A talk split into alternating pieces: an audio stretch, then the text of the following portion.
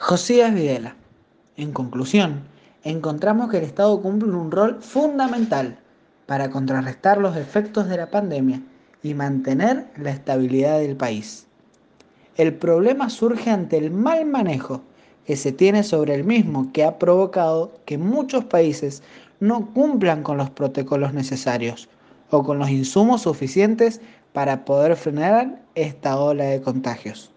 Es importante que la clase dirigente y los funcionarios tomen cartas en el asunto, dejando de lado sus intereses individuales y empiecen a centrarse más en las problemáticas del pueblo, tanto en materia sanitaria como económica.